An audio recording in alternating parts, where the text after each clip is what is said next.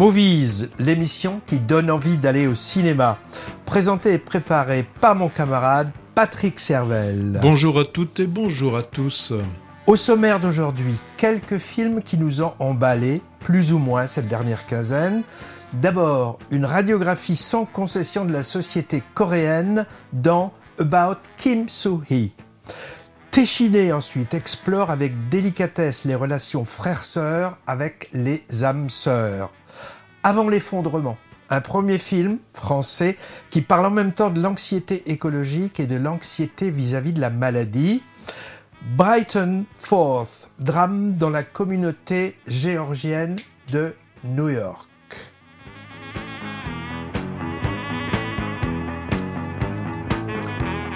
On parlera aussi de la conférence, reconstitution d'une réunion historique de dignitaires nazis où a été décidée la mise en place de la solution finale.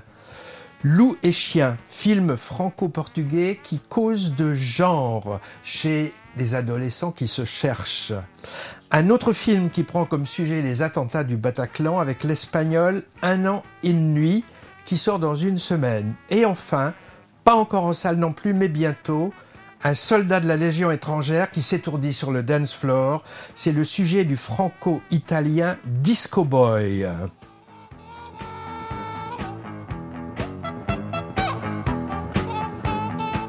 Alors, huit films, Patrick, c'est beaucoup pour une heure. Ça va tenir? Oh, je pense qu'on va peut-être, euh, on va certainement réussir à tenir dans l'heure. Bon, parce que sinon, j'ai contracté. Hein. En fait, il n'y a qu'un seul film qui s'intitule Avant l'effondrement. Dans un an, une nuit entre loup et chien, les âmes sœurs Kim Soo-hee et Disco Boy iront à la conférence de Brighton. Ok, merci. Donc l'émission Movies se termine, record battu. Ah non, non, parce 3 minutes et 12 secondes. À la fin de l'émission, on passera notre deuxième couche en listant les films évoqués dans les émissions précédentes et qui sont encore à l'affiche. Et on mettra dans le viseur les sorties en salle pas encore vues qui nous intéressent a priori. Et comme d'habitude, quelques intermèdes musicaux qui ont à voir avec le 7e art. Rien sur l'actualité des festivals cette fois, Patrick? Euh, non, mais il y en a un qui se qui se profile à l'horizon, c'est le un petit festival, c'est le festival de Cannes? Cannes, bon, on en parlera. Il s'annonce, on en parlera la prochaine fois. On cause en premier de quoi? Oui, on va à euh, Berlin euh, en 1942, c'est ça? Oui, je vais vous parler de la conférence. Alors, pour être exact, on est donc le 20 janvier 42. 20 janvier 42 on a une, quinzaine de dignitaires du Troisième Reich, Troisième Reich qui vont se retrouver. Alors on est au bord du, euh, du lac euh, le Wannsee, Wannsee, pardon, Wannsee, dit en allemand, euh, donc dans une superbe villa. Et ils sont, ces 15 dignitaires, invités par Reinhard Heinrich et à une conférence. Euh, enfin, ils n'ont pas reçu hein, d'ordre du jour. Hein. Donc, ils vont découvrir au dernier moment euh, quel est euh, le motif de, cette conférence. Eh bien, tous ces représentants Waffen-SS ou ceux du parti ou des, fonctionnaires des différents ministères et même aussi ceux qui viennent des, des, des provinces qui ont déjà été conquises, eh bien, ils apprennent qu'ils vont ensemble se mettre d'accord hein, dans un temps assez limité de décider de ce qu'ils vont appeler la décision finale. En fait, c'est le plan d'élimination du peuple juif. Et donc, euh, ben, on va avoir pendant, euh, pendant ce film se succéder des, des manœuvres politiques, des, des, jeux de pouvoir euh, ben, autour quand même de ce qui va être une des plus grandes, peut-être la plus grande tragédie que l'on a, pu que l'on a pu connaître. ce film, on l'a découvert, il avait été présenté il y a quelques moi, enfin en 2002, lors du Festival d'histoire de, de Pessac. Donc là, euh, ce que l'on va avoir, c'est vraiment une, une réunion pragmatique, comme une réunion industrielle où on va parler de méthode, de technique, de calendrier, de, de, de process, en prenant en compte les impondérables, les marges d'erreur. Vraiment, on est dans quelque chose, euh, je, viens de le dire, de, procédure, de process industriel. On a donc là devant nous une rigueur, mais une rigueur glaçante, parce qu'on est en train de parler d'élimination d'êtres humains une élimination totale. Donc, bien évidemment, là, aucun, aucun état d'âme. Enfin, quand je dis aucun état d'âme, euh, il, en existe néanmoins. C'est de savoir comment vont, réagir les exécutants aux, ordres qui vont leur être donnés. Donc on est, excusez-moi, mais on, est presque quasiment dans une réunion de CHSCT où on est en train de, parler de, risques psychosociaux euh, bien avant que l'on en parle euh, comme on en parle maintenant. Donc, le film, selon les historiens, est très fidèle aux, comptes rendus euh, précis qui ont pu être faits lors de cette conférence. D'ailleurs, on le voit bien dans le film, on a des secrétaires qui notent absolument tout et qui font, qui vont pouvoir faire donc un, compte rendu assez détaillé. Donc, une reconstitution tout à fait crédible avec euh, des images qui sont à l'image de la température extérieure, donc des images bleutées avec ce lac euh, très, très froid. Alors, pour moi, on est quand même beaucoup plus devant un, un, docu-film hein, plutôt, plutôt qu'un film. Et on ne peut pas forcément parler de scénario dans, un, dans une telle situation, puisque là, on est basé sur des faits réels et on peut se permettre aucune euh, aucun écart par rapport à, la réalité, parce qu'autrement, ce serait vraiment de, la, de la tromperie. Donc, euh, je vous dis, moi, j'y ai pas forcément vu une œuvre cinématographique, j'y ai vu un document remarquablement documenté, et, comment dire, avec un tel sujet, qu'est-ce qu'on peut faire d'autre que d'essayer de restituer la réalité sans y apporter le, moindre, le moindre sentiment, le, moindre, le, moindre avis sur ce qui s'est passé. Oui, enfin, Bon, je, euh, glaçant, tu as dit le mot glaçant, et c'est vrai hein, de voir ces ponts discuter comme, comme au sein d'une réunion d'entreprise des modalités pratiques de la, solution finale. C'est Adolf Eichmann, il paraît, qui a rédigé le procès verbal, et le film est basé sur les notes de Adolf Eichmann. Oh, ce qui est intéressant aussi, on y voit les luttes internes hein, entre ces dignitaires nazis, et, et les quelques modérés, entre guillemets, si on peut dire, peu favorables au projet au début, alors soit pour des raisons morales, soit pour assez peu, soit pour des raisons de droit, soit tout simplement pour des raisons de faisabilité, ben, ils voient leurs scrupules assez vite balayés. Moi, bon, c'est vrai d'un point de vue cinématographique, moi, je, on peut déplorer quand même que ce soit pas très riche. Hein.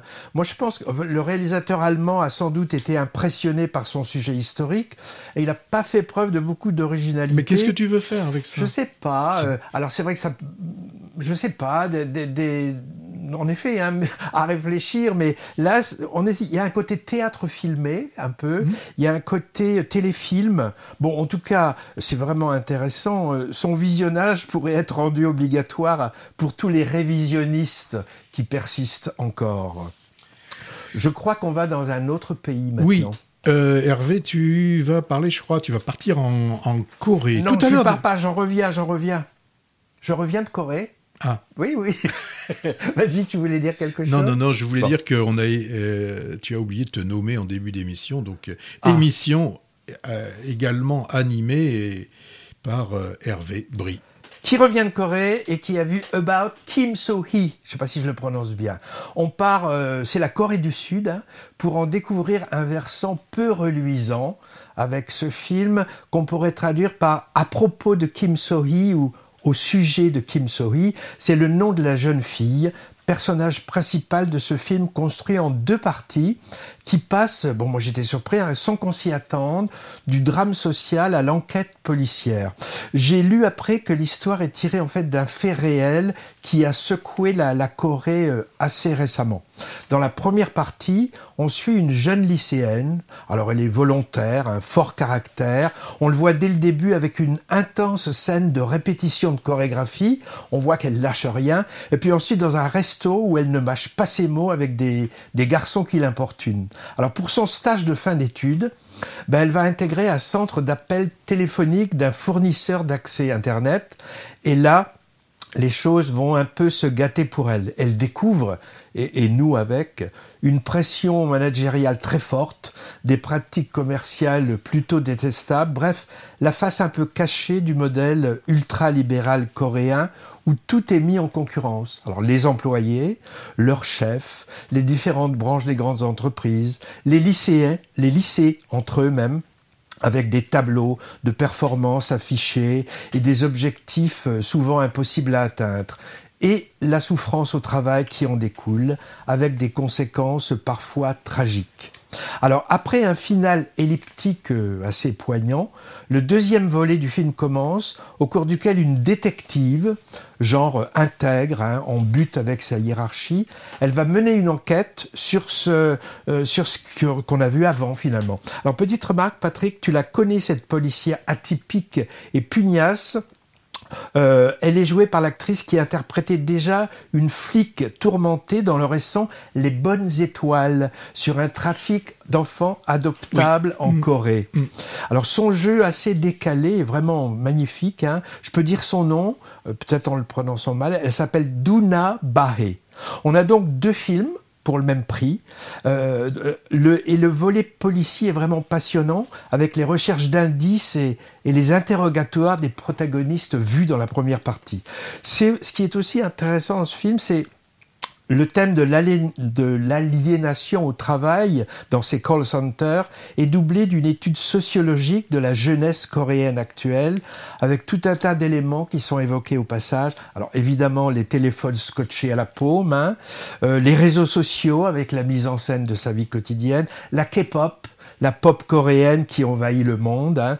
les nouveaux rapports garçon-fille, la communication difficile avec les parents, les troubles alimentaires également, l'alcoolisation avec le binge drinking, bref, toutes choses qu'on retrouve finalement chez les jeunes de, de la plupart des sociétés occidentales.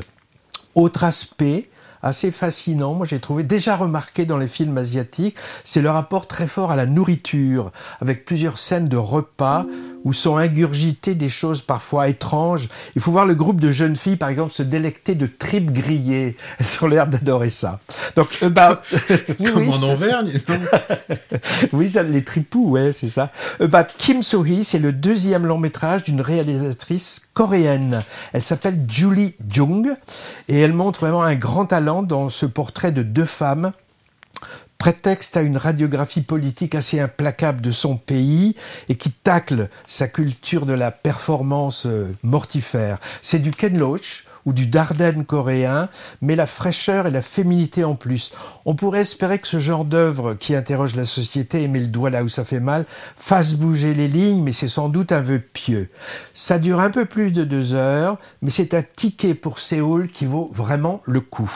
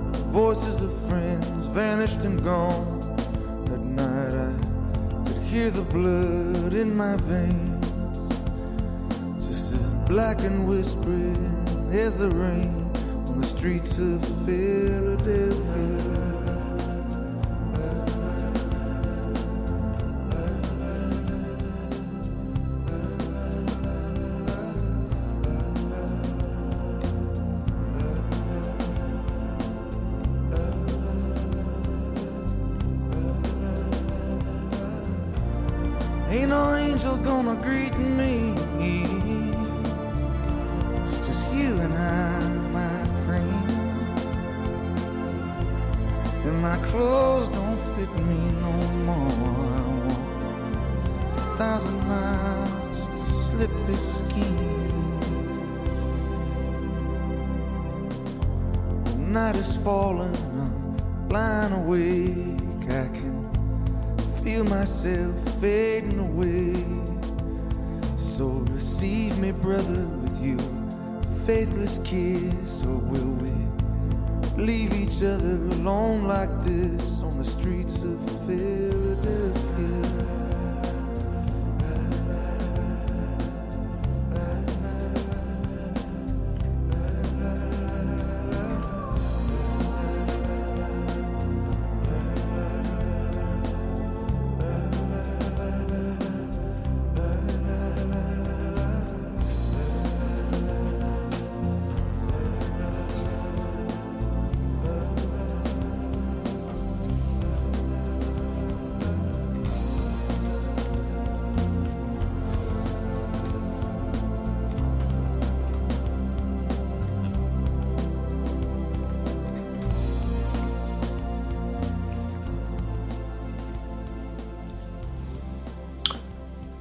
Titre de Springsteen entendu au générique de Philadelphia, sorti en 94, c'est de Jonathan Demme et ça évoquait le, sida avec Tom Hanks. Il y avait aussi Denzel Washington et Antonio Banderas.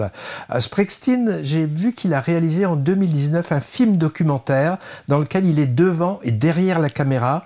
Ça s'appelle Western Stars et il n'est pas sorti en France à ma connaissance. Et il a aussi composé des musiques de films. The Boss est en concert à Paris bientôt, mi-mai. Mais là, on va pas à Philadelphia, on est parti pour New York, je crois. Oui, on est parti pour Brighton Force, donc euh, un film géorgien euh, de Levan Kokashvili. Donc là, euh, pareil hein, que pour Hervé. Hein, prononciation, qui... ça laisse à désirer ton géorgien. Bah, oui, oui, bah, c'est pareil pour toi, le coréen, euh, c'est pas terrible non plus. Hein. Alors, euh, dans Brighton Force, qu'est-ce que qu'est-ce qu'on y retrouve? Eh ben, On y retrouve un un ancien champion de, lutte euh, géorgien qui va partir là-bas, donc à Brighton Force, à New York. Euh, il part là-bas pour euh, tenter d'aider son, son fils qui a des gros problèmes avec les jeux d'argent. Alors, dans ce film, qu'est-ce qu'on qu'est-ce qu'on trouve dans ce film? Bien, je viens de l'évoquer, le jeu, surtout l'abnégation euh, d'un père pour son fils, hein, ce qu'il est capable de faire, et puis aussi hein, la toile de fond, c'est-à-dire les, les émigrés de, de l'ancienne URSS qui refont un peu euh, leur monde, hein, à Little Odessa, euh, à, New York City. On connaît les, les, Italiens dans leur quartier, et eh bien il y a aussi ce, ce, ce quartier de, de, Brighton Beach qui est essentiellement euh, habité par des immigrants de, donc de l'ex-URSS. Et quand on est là-bas, hein, il n'y a aucune nécessité à parler, euh, à parler anglais puisque tout est écrit en russe. Hein. D'ailleurs, euh, si vous parlez anglais, c'est un peu vous qui, qui apparaissez comme des, étrangers. Par contre, l'arménien ou le géorgien, c'est bon, la langue locale. Alors, le, le film, il, il commence dans une salle de jeu une salle de, de Paris hein, sur des matchs de, de, football. Et là, on est à Tbilissi, donc en, en Géorgie. Et on y découvre un, un homme, euh, et on comprend rapidement qu'il est là et qu'il a misé beaucoup sur euh, ce, ce, match entre, je crois, Manchester et, mmh. et, et, et, Liverpool. Et on comprend, on comprend, euh, en fait, bien qu'il vient de jouer l'argent que lui envoie sa femme qui elle est à Brighton, à Brighton, New York City, et, et, et puis c'est pas qu'un peu là qu'il a, il a, qu'il a parié, hein. c'est pas 20 euros ou 30 euros, c'est, c'est le prix, euh, c'est le prix d'un appartement, c'est juste ça. Et là, il y a une tout de suite une rupture. On pense qu'on va suivre ce, ce, joueur invétéré. Eh bien, non, c'est plutôt vers son frère hein, qu'on va, qu'on va s'intéresser. Et, et c'est son frère, Kaki. Kaki, euh, qui vit à Tbilissi. Il vit avec euh, sa femme et, je dirais surtout avec euh, son chien. lui, c'est un ancien lutteur. Et donc, son fils est parti normalement étudier la médecine aux USA mais on découvre rapidement, euh, déjà quand on voit la tête qu'il a d'une d'une séance Zoom, qu'il a des soucis, et pour lui aussi ça doit être familial, euh, ça doit être un peu comme son oncle, il a des problèmes euh, d'argent. Et là, dans une abnégation mais totale. Kaki se pose pas de problème, il part là-bas à Brighton pour voir exactement ce qui se passe et pour euh, essayer de, ramener euh, le, fils euh, au bercail. En tout cas, c'est ce qu'elle lui a demandé sa femme, donc la, mère du, fils. Elle lui a demandé Tu ne reviens que si tu reviens avec notre fils. Et on verra en regardant le film s'il réussit à faire. À, Tenir sa promesse. tenir sa promesse, merci de, de, trouver les mots. Et bah, on arrive rapidement à, Brighton, hein, dans un immeuble donc, qui est dirigé hein, par la belle-sœur, hein, celle qui envoie de, qui envoie de l'argent et qui pense que rapidement elle devrait euh, pouvoir retourner euh, là-bas en Géorgie euh, pour y prendre, grosso modo, sa retraite. Mais ça va être compliqué puisque le, le mari, il a tout, il a, il a tout perdu. Alors, alors cet immeuble, c'est un immeuble entièrement occupé par des émigrés. Des, mais des émigrés euh, qui sont difficilement capables de s'adapter à la vraie Amérique. Euh, d'ailleurs, ils, ne parlent pas anglais, ou quand ils parlent anglais, c'est vraiment un anglais euh, hyper basique. Donc, ils restent en fait dans ce monde russophone, hein, et ils restent dans, dans, ce, dans ce quartier. Ils, viennent d'une Union soviétique complètement révolue. Ils ont envie de commencer une nouvelle vie, mais ils arrivent finalement pas à se débarrasser de leur, euh, de leur passé. Donc là, le réalisateur, hein, Levan Kogushvili, euh, va nous décrire avec euh, une grande humanité ce, petit monde, alors certainement un monde, hein, on le sent bien, rude, hein, où tous les jours sont, sont, sont, difficiles, mais empreint de solidarité, euh, même voire de, fraternité entre tous ces, euh, euh, tous ces sans grades, hein, tous ces un peu abandonnés de la, de, la société. Enfin, certains profitent d'autres quand même. oui, mais enfin, même ceux qui en profitent, ils sont quand même, c'est pas glorieux quoi. Hein, alors le, réalisateur mêle en fait acteurs professionnels et non professionnels. En tout cas, c'est ce qu'on nous dit hein, dans les dans les dossiers de presse parce que pour nous, euh, vu qu'on connaît pas quand même euh, très bien la, cinématographie géorgienne, ce sont pas des acteurs que l'on connaît, donc incapables de faire la, la différence. Et il n'y a pas de différence parce que tout le monde joue bien, en tout cas ça, ça, fonctionne bien. Et bon, pour le rôle euh, principal, pour interpréter le, le, l'ancien lutteur, euh, qui me fait penser parfois à Etchebest, le, le, cuisinier, en tout cas avec la, avec la tête et avec, euh, avec le bonnet, et, et bien c'est un non professionnel, hein, non professionnel de la comédie, mais par contre c'est un professionnel de la lutte, puisqu'il a été un ancien lutteur soviétique et qui a mhm. même été champion, euh, sacré champion olympique, hein, c'est quand même pas, euh, c'est pas rien, hein, euh, pour les, les trois... Les, Derniers jeux? Oui, pour les Jeux 72 à 60, vers 76, et il a été aussi champion du monde. En ce qui concerne Levan Kokusvili, Pogazvili, enfin les, vannes, comme ça, ça va être simple. Hein. Euh, donc, il a étudié bah, le cinéma euh, moitié à Tbilisi, donc en Géorgie, une partie aussi à, Moscou et aussi euh, au niveau de, New York. Donc il a eu des, des courts-métrages qui ont été bien représentés et qui ont eu des prix. Euh, typiquement à, une des Berlinales, hein, que tu connais, les Berlinales.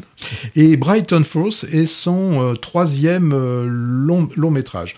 Donc là, bah, on voit que pour beaucoup, hein, l'Amérique, hein, les États-Unis, c'est une terre d'opportunités et le, un des plus grands symboles, ça reste quand même New York. Mais là, on est à, on est à Brighton Beach, on, on commence à Brighton Beach, on se termine à Brighton Beach, car finalement c'est un lieu qu'on qu'on quitte pas. Donc euh, Brighton Falls, chronique de l'exil. L'abnégation du père, c'est quand même assez, euh, assez fort. D'ailleurs, il dit à son fils, euh, tu sais, je me suis battu toute ma vie. ben, ce serait anormal que je ne me batte pas non plus pour, mon, pour mon fils. Donc, tu l'as dit tout à l'heure, hein, il y en a qui, qui, qui essayent d'en profiter. Bon, mais c'est en fait l'exploitation du plus pauvre par un un peu moins pauvre, quoi. Donc, moi, ce que j'y ai surtout vu, c'est la solidarité d'une communauté face euh, à l'adversité, un réalisateur qui, bah, qui, aime euh, les acteurs qui filment. Donc, euh, c'est un film qui, depuis le début de l'année, bah, je dirais, ressemble à, rien d'autre que films que j'ai pu, euh, pu voir. Alors, est-ce que vous irez voir Brighton Falls? Moi, j'ai aimé. En tout cas, moi, j'ai plongé avec curiosité dans ce quartier populaire de New York, Brighton, donc, où, où tout ce folklore donc, de cette diaspora des immigrants d'Europe de l'Est illégaux et légaux, hein, Mhm. assez macho quand même, hein, il faut bien le dire aussi, hein, avec euh, entraide, petite mafia locale quand même, Bah, il y a un côté on, mafia. on hein. voit que deux femmes finalement. Ouais, et bon, elles sont derrière les fourneaux, quoique la, la, la belle-sœur, là, elle gère tout. Hein. Spécialité gastronomique, hein, il ramène des fromages, euh, Mhm. chansons populaires, et je pense que le réalisateur doit connaître très bien ça, euh, en, effet, puisqu'il est géorgien. Sujet intéressant, hein, avec ce papa ex-champion de lutte qui essaie de sortir son fils de la mouise, mais moi j'ai quand même réalisé, trouvé la réalisation un peu statique et, et étouffante. Comme tu dis, euh, les personnages ne sortent pas de ce milieu clou, de, ce milieu clos, et nous non plus. Et même la plage est tristounette. Hein. C'est c'est pas la carte postale touristique, ça c'est sûr. Ça m'a évoqué un autre film sur la diaspora russe et ukrainienne de New York, qui était quand même plus dynamique, voire nerveux. C'était le fameux Little Odessa, le premier long métrage de James Gray en 94. Là, c'est plutôt Little Tbilisi, je sais pas comment on dit la capitale Tbilisi. géorgienne, hein, euh, donc où le film débute là-bas. hein. Voilà, on, on- on revient en France, on va dans les Pyrénées. Dans les Pyrénées pour parler des âmes sœurs. Mais c'est notre ami Téchiné, il, est- il, est- il y a un bout de temps Ah quand oui, même quand oui, le, oui. Euh, qui réalise. Hein. Et oui, j'ai regardé ça, il a 80 balais, mais ça se voit pas à l'écran. Euh, On dirait un film fait par un genou. Hein. Alors je sais pas si c'est un compliment de dire ça, si, on peut le dire en tout cas, c'est sa dernière réalisation et il a une filmographie importante, quantitativement et qualitativement, de Barocco au Roseau Sauvage, en passant par les Sœurs Brontë, Hôtel des Amériques, la liste est longue. Mais moi, je sais pas toi, je dois avouer que je connais peu son travail des années 2000. Le sujet de ce film, ce sont les relations particulières entre un frère et une sœur de 25, 30, 30 ans à peu près, qui n'ont apparemment que comme famille. Alors David, David c'est un jeune soldat, il est blessé lors d'une opération au Mali. La scène d'ouverture d'ailleurs avec, caméra trépidante embarquée dans le convoi est vraiment impressionnante. Elle se passe là-bas au Mali, au Mali. On le retrouve sévèrement blessé et dans le coma à l'hôpital militaire des Invalides. Alors là, sa sœur aînée, Jeanne, qui vient euh, du fin fond de l'Ariège en, en vivant de peu, elle vient le voir et après un long parcours de rééducation physique, il est amnésique toujours, mais il vient la rejoindre au village où il est bien connu. Et on va suivre l'évolution de leur relation, lui muré dans son stress post-traumatique, qui ne tient pas plus que ça d'ailleurs à se souvenir de son passé militaire et familial, et elle dont on sent bien qu'elle n'est pas très à l'aise pour jouer les, les infirmières dévouées. Alors, moi, je trouve qu'un des meilleurs moments du film, c'est la première demi-heure où on suit le parcours de reconstruction physique du jeune homme, avec un aéropage de médecins, kinés, orthophonistes, masseurs, psychologues, tous hyper attentionnés. C'est vraiment impressionnant. hein. Et, ce moment est d'une grande qualité documentaire. C'est aussi d'ailleurs au passage un bel hommage au, au corps médical et paramédical. Alors le thème de l'amour euh, entre frères et sœurs qui va un peu trop loin était déjà sous-jacent dans un précédent film de Téchiné. C'était ma saison préférée, hein, où Daniel Auteuil et Catherine Deneuve avaient des rapports euh, fusionnels un peu limites. Les deux acteurs principaux sont très bons. On a Benjamin Voisin. Alors, tu oui. le connais Oui, Benjamin hein Voisin, c'est Les Illusions perdues, et c'était aussi un été 84, le, Dozon, le film Dozon. ouais. oui. Et moi, je, je l'ai vu que dans Rubempré, donc dans Les Illusions perdues. Et Noémie Merlan, qui a récolté cette année le, le César de l'espoir féminin pour son rôle dans L'innocent de Louis Garrel, et qu'on va voir de plus en plus sur les écrans. Tu vas nous parler d'un film où elle est présente tout à l'heure. Un an, un jour. C'est c'est pas plutôt le second rôle plutôt que tu m'as dit. Qu'est-ce que j'ai Espoir féminin? Ah, Espoir. Peut-être. Ça existe? Oui. C'est- Ah, remarque, c'est peut-être espoir. Je sais plus. En tout cas, la caméra s'attarde beaucoup sur leurs visages, mais des visages qui restent finalement assez insondables. On peut aussi signaler quelques personnages secondaires assez originaux et, plutôt bien campés. Je pense à la mairesse du village, très pédagogue, qui nous fait à un moment une leçon sur l'inceste, ou au voisin proprio, bougon mais sympa, euh, et tragique en même temps, qui joue à se travestir. Téchiné, il a souvent filmé la marginalité et sexualité hein, euh, dans ses films. Par exemple, je me souviens de J'embrasse pas sur la prostitution ou Les roseaux sauvages, par exemple, sur l'homosexualité. Moi, j'ai beaucoup aimé cette façon qu'a Téchiné. J'embrasse pas, c'était sur la prostitution masculine. Oui, euh, euh, je sais plus. Ah oui, oui, oui. C'était oui, pas Emmanuel Béard? Non, non, non. Ah, je Non, confonds non, alors. non. Alors, on a beaucoup aimé cette façon qu'a Téchiné d'inscrire ses personnages dans, dans un territoire précis. Ici, les Pyrénées ariégeoises, vraiment superbe décor naturel pour cette histoire intimiste. Et c'est ce qu'on disait, hein, je- malgré son âge avancé, il approche les 80 ballets. Il a une façon de filmer très moderne et, et pas du tout académique. Et il pose un regard qui me semble assez juste sur ces deux jeunes, sans pathos et sans jugement. On écoute un peu de musique, peut-être, Patrick? On peut. Je veux vous parler de l'arme de demain, enfanter du monde, elle en sera la fin. Je veux vous parler de moi, de vous. Je vois à l'intérieur des images, des couleurs qui ne sont pas à moi, qui parfois me font peur, sensations qui peuvent me rendre fou. Nos sens sont nos fils, nos pauvres marionnettes. Nos sens sont le chemin qui mène droit à nos têtes. La bombe humaine, tu la tiens dans ta main. Tu as le détonateur juste à côté du cœur. La bombe humaine, c'est toi, elle t'appartient. Si tu laisses quelqu'un prendre en main ton destin, c'est la fin. Hmm, la fin.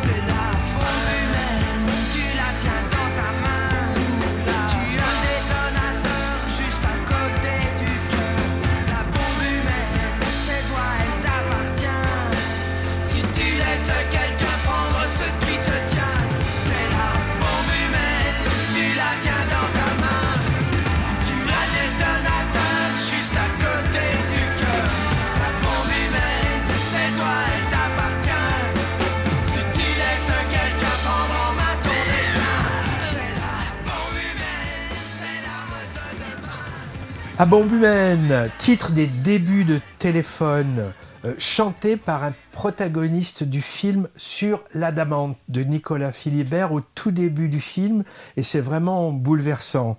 Euh, sur l'adamante, superbe documentaire sorti la semaine dernière, où il y a une quinzaine, et évoqué lors de notre précédente émission, qui, qui propose un regard différent sur la psychiatrie. C'était notre rubrique deuxième couche, un peu à l'avance.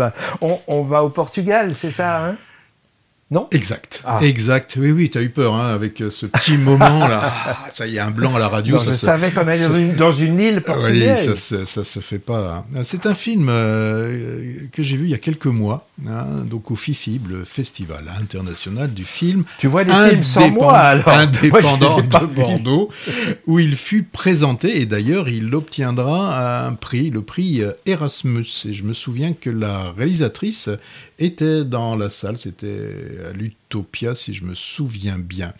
Alors, euh, le titre du film, puisqu'il faut que je cite le titre du film, autrement Hervé. J'y veille, j'y veille. Hervé, en vieux correcteur, euh, n'oublie pas de me mettre du rouge en disant mais tu as pas cité le film. Alors le film c'est Loup et chien, en tout cas euh, en, français, et c'est une, une traduction. Je ne le ferai pas en portugais, mais c'est bien la- le même titre en portugais. Euh, on est sur une île, sur une île, euh, alors petite île, euh, qui est très marquée par la religion et les traditions. Et on va suivre Anna, qui va nous, nous emmener hein, dans une sorte de voyage, une sorte de voyage de libération, où elle va connaître de nouveaux désirs en rencontrant ben, d'autres de son âge, Chloé et Louis aussi. Louis, élément important, élément de la communauté queer euh, locale. Alors, on est sur donc l'île de Sao San Miguel, hein, je vais le dire en français, hein, San Miguel. Alors, on est dans les Açores, hein, en plein océan Atlantique, une île euh, portugaise. Sur cette île, c'est vraiment la, la tradition qui règne, une, une tradition empreinte, même je dirais euh, imbibée de religion. Euh, les, processions font florès là-bas. Là, c'est le dimanche. Il doit bien y avoir une, procession par, euh, par dimanche. Anna, bah, elle est là depuis qu'elle est enfant, avec ses frères, sa mère, sa grand-mère. Euh, Elle voit bien que pour les garçons et les filles, on, ils sont pas forcément soumis aux mêmes règles. On est quand même euh, sur une île où c'est le patriarcat qui, euh, qui domine. On, et on sent bien que cette Anna, euh, ben là, elle est, elle est, en pleine fin, fin adolescente, je sais pas, elle a 16, 16 ans par là, dans ces âges-là. On sent bien qu'elle va, qu'elle étouffe et que elle partira hein, lorsqu'elle aura l'âge autorisé pour partir. Bon, heureusement sur cette île, elle a Louis, c'est son meilleur ami. Alors c'est un élément étrange hein, sur cette île, hein, il est queer hein, et il exprime vraiment ouvertement à travers euh, son look. euh, donc euh, au niveau de, ses vêtements, au niveau de, son maquillage, parfois très très baroque, mais il exprime bien sa, sa volonté d'être différent. Il fait tâche avec toutes ses paillettes et puis lors d'une euh, d'une procession, on lui fait bien remarquer euh, qu'il n'a pas trop sa place à cet endroit-là. hein. Euh, C'est marrant parce que sur cette île, il tolère bien, bien, il tolère les marches de fierté, hein, type euh, Gay Pride, mais on sent bien quand même que le genre reste un, des piliers de, la tradition sur, sur cette île. Alors le titre, Loup chien, bah, ça fait référence à un poète portugais, mais aussi tout simplement à la fable de, La Fontaine. Et souvenez-vous, euh, euh, bah, le chien, là, ça pourrait être Anna, c'est-à-dire qu'elle est, elle est bien installée. La, la Anna, elle est, rangée, elle est assignée à, à son rôle. Et puis, bah, le, le loup, le danger, la sauvagerie, hein, le danger pour la société, euh, c'est Louis. Bah, Souvenez-vous là aussi, hein, le, le loup qui était efflanqué, mais euh, ce qu'il Libre. avait, il était libre. Il n'avait pas autour du cou cette marque qui indiquait qu'il avait, euh, pour le chien, qu'il portait un, un, cou- un- un- un collier. Alors chien, euh, chien et loup, c'est aussi, hein, c'est une expression, mais qui est dite dans ce sens-là, chien et loup, quand on est entre le jour et la nuit.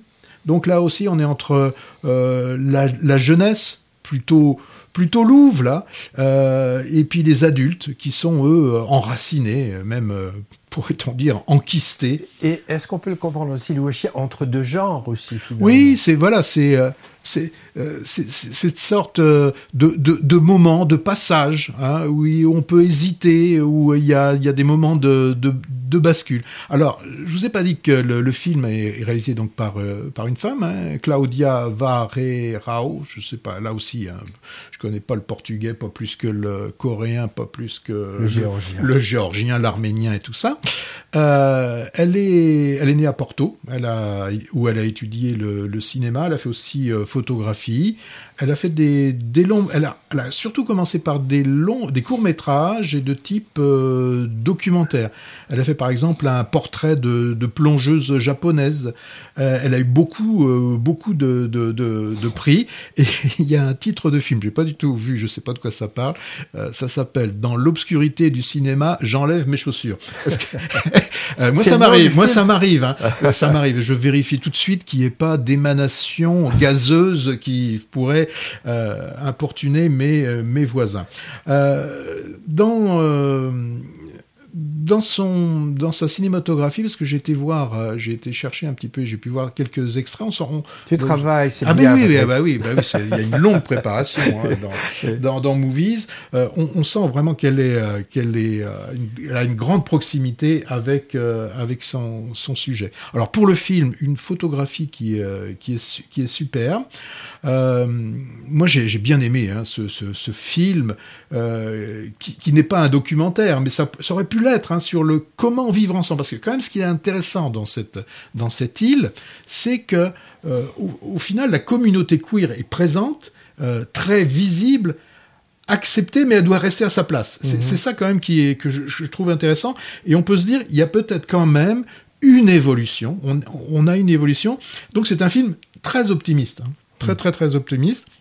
Et je pourrais dire, bah, vous savez, euh, on vous dit que les, les droites euh, parallèles peuvent se croiser, mais euh, simplement à l'infini. Et eh bien là, on peut peut-être penser qu'on n'a pas besoin d'attendre l'infini pour que ces mondes se croisent. En plus, alors ce qui est très drôle aussi, euh, elle, elle n'hésite pas, à, au niveau de la bande, de la bande son, la bande originale, de nous faire télescoper du Purcell et du Jan Mass. Donc euh, voilà, euh, voilà. Donc un, que... film, moi que j'ai bien. Est-ce que le film est bien distribué, tu sais? Ça? Je crois qu'il va sortir euh, sur les deux salles classées arrêt essai ouais. euh, sur la région bordelaise. Bon, enfin, je pense pas qu'il reste très longtemps. Donc, non, il faut. Moi, je, je l'ai pas vu, mais j'irai le voir. Oui, oui, oui, oui. Mais alors, euh, moi, je viens de parler de ça et. Moi, je, je, je reviens en France encore. Oui. Avant, euh, avant quoi? Avant l'effondrement. Dépêchons-nous.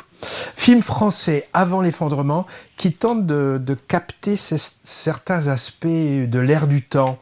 Et il est scénarisé et réalisé à quatre mains par un duo masculin-féminin qui s'appelle Benoît Volney et Alice Zenitzer. Alors, dans un Paris caniculaire, Tristan, il a la trentaine à peu près, il est directeur de campagne d'une candidate écolo aux législatives et il reçoit un courrier anonyme contenant un test de grossesse positif sans aucune explication. Alors évidemment, ça ne manque pas de l'intriguer et il est peut-être atteint d'une grave maladie génétique qu'il aurait de fortes chances de transmettre à une éventuelle descendance. Donc il devient obsédé par l'idée de retrouver la femme qui lui a envoyé ce test. Mauvaise blague, vengeance, tentative de déstabilis déstabilisation politique, pourquoi pas. En tout cas, il va mener l'enquête et ça aura des conséquences sur sa vie affective et sur sa vie professionnelle. Le film, en fait, s'articule autour d'un double conflit collectif pour l'un et intime pour l'autre, bah, d'une part la problématique écologique qui nous concerne tous, hein, ce fameux réchauffement climatique. Tout le monde transpire beaucoup dans, dans un Paris filmé comme Tanger ou, comme Alger, par exemple, hein, sous une lumière écrasante, avec la crainte que tout collapse, comme disent les anglo-saxons, l'effondrement du titre. Euh, et, et, et, quoi faire pour y remédier? Et puis d'autre part, le côté intime, c'est l'épée de Damoclès qui pèse sur Tristan, un risque de dégénérescence cérébrale après ses 40 ans, comme ça a été le cas pour sa mère, et il existe un test pour déterminer son statut génétique vis-à-vis -vis de ce syndrome, mais le jeune homme ne l'a pas encore fait. Alors je dirais que ce deuxième aspect m'a presque plus intéressé que le premier, parce que l'histoire des climats, c'est plus présent partout dans les médias, et ça devient un sujet classique au cinéma. Euh, aussi bien documentaire que fiction. Alors le film est chapitré très clairement en cinq parties titrées un peu comme des actes au théâtre. Il y a d'ailleurs un côté théâtral évident dans plusieurs scènes, et, c'est sans doute voulu parce que j'ai lu après que la co-réalisatrice Elle est dramaturge et elle est metteur en scène de théâtre. Alors sous des abords de comédie de mœurs, hein, c'est un peu ce qu'il est parfois, avec en toile de fond les nouveaux rapports amoureux de, la jeunesse actuelle. C'est un film aussi qui propose une réflexion politique, qui oui, on peut dire qui questionne l'engagement personnel euh, face à cet effondrement que les échos anxieux redoutent. Hein. Dans une des scènes clés très bien écrite et, très bien filmée. Il y a deux personnages féminins qui s'affrontent à ce sujet dans un véritable duel, hein, et ça envoie du bois, comme on dit. Hein. Le débat porte sur comment infléchir le cours des choses. Est-ce qu'il faut croire encore à la politique traditionnelle en militant au sein d'un parti, ou alors est-ce qu'il faut plutôt partir cultiver son jardin dans une communauté autarcique? Alors, l'exposition de ces arguments dans cette battle est vraiment impressionnante, je trouve passionnante, même si on peut trouver ça un peu, un peu didactique, presque surécrit. Autre chose que j'ai bien aimé, une parenthèse presque documentaire avec l'intervention d'une psy qui parle de comment est vécu par les personnes concernées les résultats du test génétique sur cette fameuse maladie donc qui s'appelle la Corée de Huntington. Alors dommage que la fin de, de ce premier long métrage assez ambitieux soit un peu décevante, voire nunuche. Encore le syndrome, euh, j'ai une bonne idée de film mais je sais pas trop comment terminer mon histoire donc je bâcle avec un truc passe-partout. Moi j'ai vu ça un peu comme ça. Les deux acteurs principaux, Niels Schneider, moi, je, l'ai assez peu vu ailleurs. Et Ariane Labed, que j'ai découverte aussi ici, je préfère nettement la fille qui est vraiment, vraiment épatante.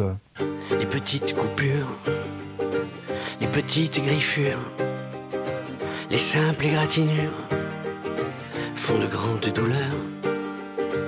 Les petites morsures, les petites blessures, les simples déchirures font saigner bien des cœurs. T'es tombé amoureux, mon petit général. Et l'amour t'a blessé, t'es tombé de cheval. Mais surtout tu t'en veux, en tombant c'est fatal. T'as cassé ton jouet et une épée sans la lame. Vraiment ça la fout mal, mon petit général. Petites coupures, les petites griffures, les simples égratignures. Font saigner bien des cœurs. Les petites coupures, les petites brûlures, les simples éraflures. Font couler bien des pleurs. Dans ta vallée de larmes, mon petit amiral au secours les pompiers de l'amour. Vraiment, ça la fout mal de nager aussi mal. Les petites coupures, les petites griffures, les simples égratignures font de beaux souvenirs. Les petites coupures, les petites griffures, les simples égratignures te faire grandir. C'est une allégorie, mon petit Zachary. Une esquisse, un croquis d'un instant de ta vie. Le jardin sous la pluie, des y continue. Ta mère te l'avait dit, tes sœurs d'y Et ton père te crie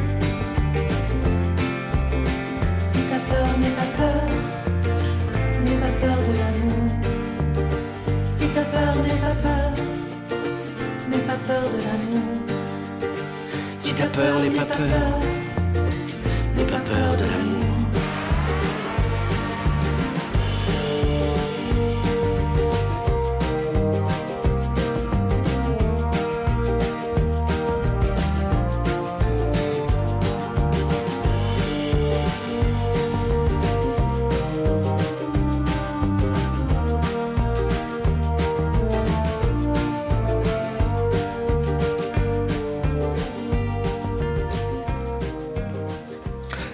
Daniel Auteuil, que vous aurez peut-être reconnu, persiste dans la chanson avec un deuxième album. Tu- Si, tu- non, mais tu me fais peur quand tu dis persiste. Je- c'est- c'est- je- oui, encore réalisé par Gaëtan Roussel, donc qui vient de sortir, et d'où est extrait ce titre, Les Petites Coupures, avec un, un joli texte dont il est l'auteur. On va en Espagne ou on va à Paris, les deux? Ouais. Euh, là, c'est pour un an, une nuit, un film d'Isaki La Cuesta avec euh, Nahuel Pérez Biscayar et Noémie Merlan. Bah, dans ce film, euh, vous vous souvenez malheureusement du 13 novembre 2015, Ramon et Céline, euh, c'est un jeune couple, ils sont au concert du Bataclan. Ils vont échapper à l'attaque terroriste, mais on va avoir de grosses difficultés à reprendre, et on peut le comprendre, une vie normale.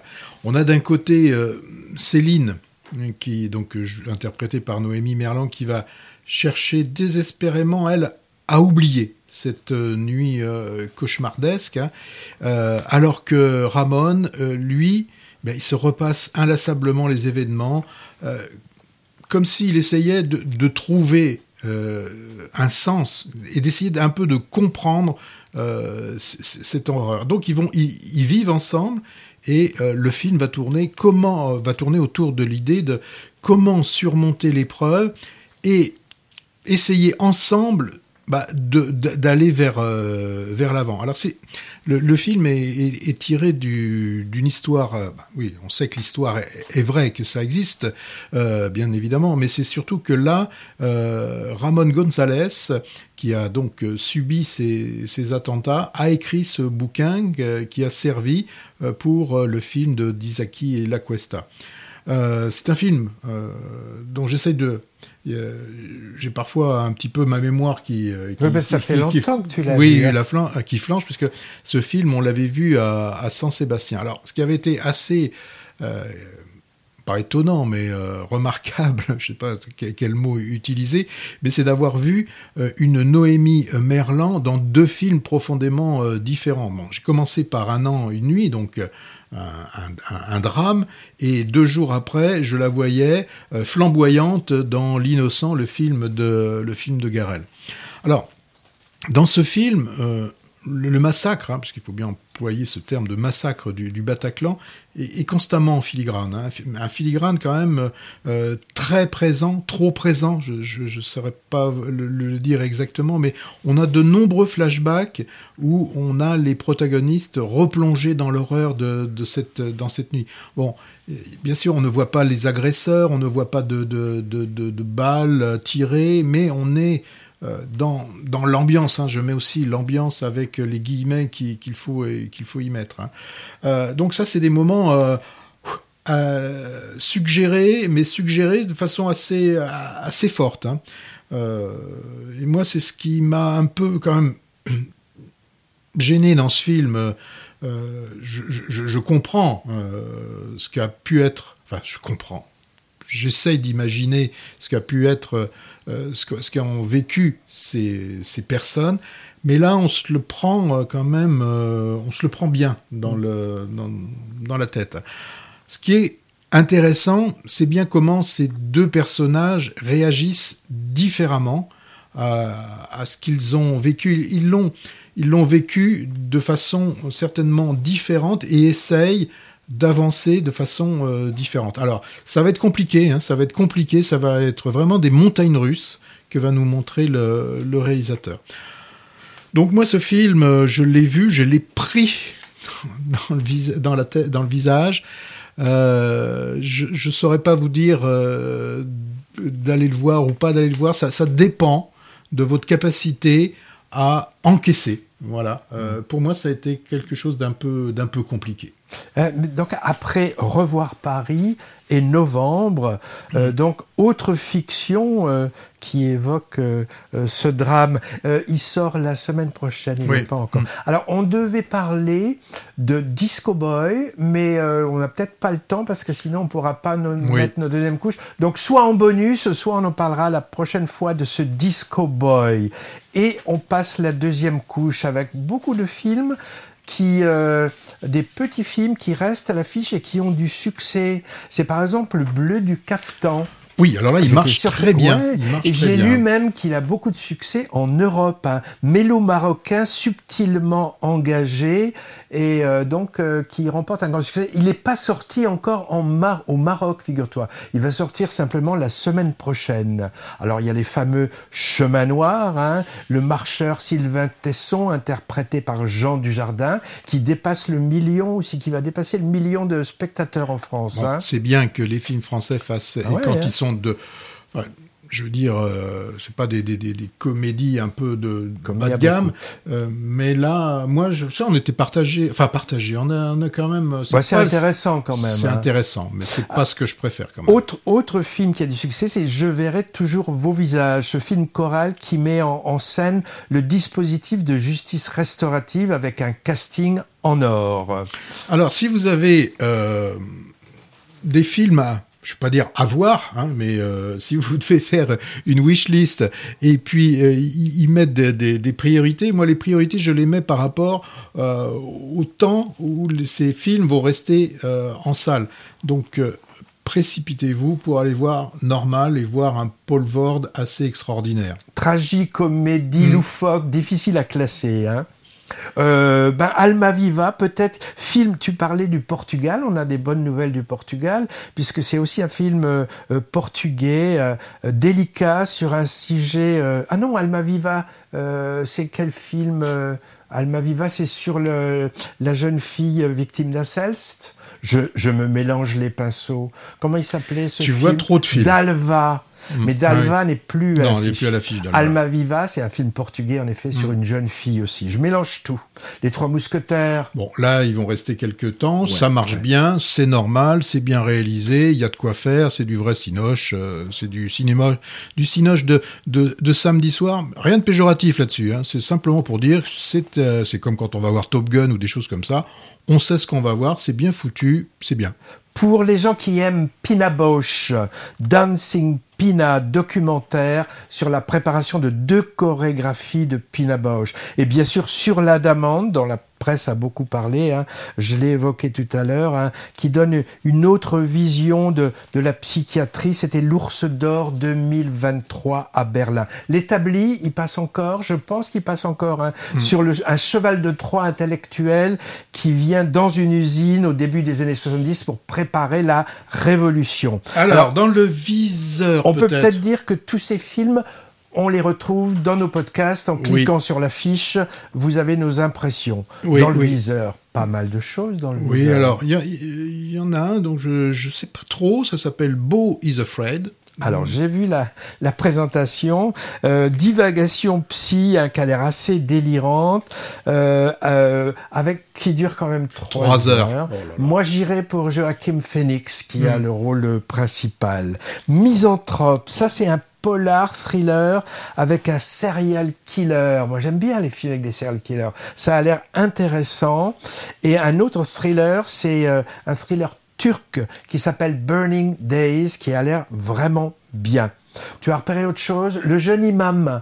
Le jeune imam, c'est un film français sur euh, un, tiré du- d'une histoire vraie sur un, un jeune euh, qui devient imam dans la cité après un séjour au Mali et qui est dans des trafics un peu louches. Chien de la casse.